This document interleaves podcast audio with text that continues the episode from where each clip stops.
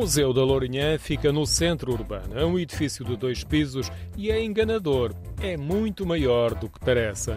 Tem várias salas de exposição, um jardim jurássico e a réplica de uma casa tradicional. Por aqui se percebe que o acervo é variado. Não se fica pelos dinossauros.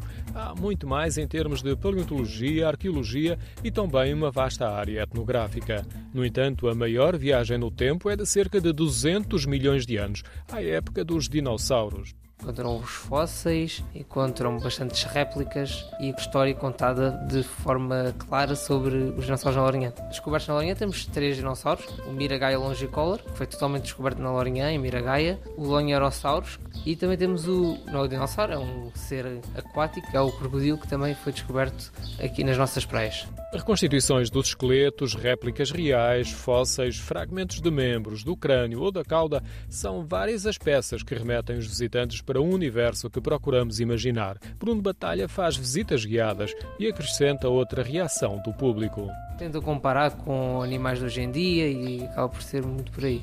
A reação é comum entre pessoas de diferentes gerações. Acaba por ser um bocado igual porque são novidades para eles, então acaba por ser muito surpreendente para ambos. A exposição permanente tem como tema Aqui nasceu o Atlântico e revela achados arqueológicos de outras espécies e de história natural.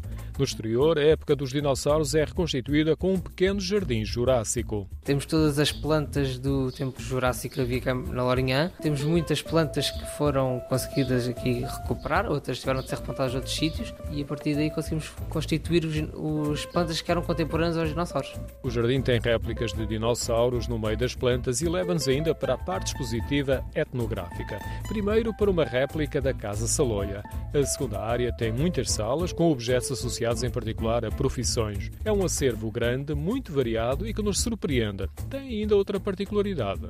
Todas as partes que encontramos na etnografia foram doadas por pessoas da Lourinhã e na zona das profissões acaba por isso ser muito específico porque as pessoas acabam por ter referências ao avô que fazia a profissão X ou Y. O museu procura dar sequência ao trabalho científico que esteve na origem da sua criação em 1984 pelo GIAL, Grupo de Etnologia e Arqueologia da Lourinhã. Um dos instrumentos é o laboratório, que podemos ver no interior do museu e que acolhe investigadores estrangeiros.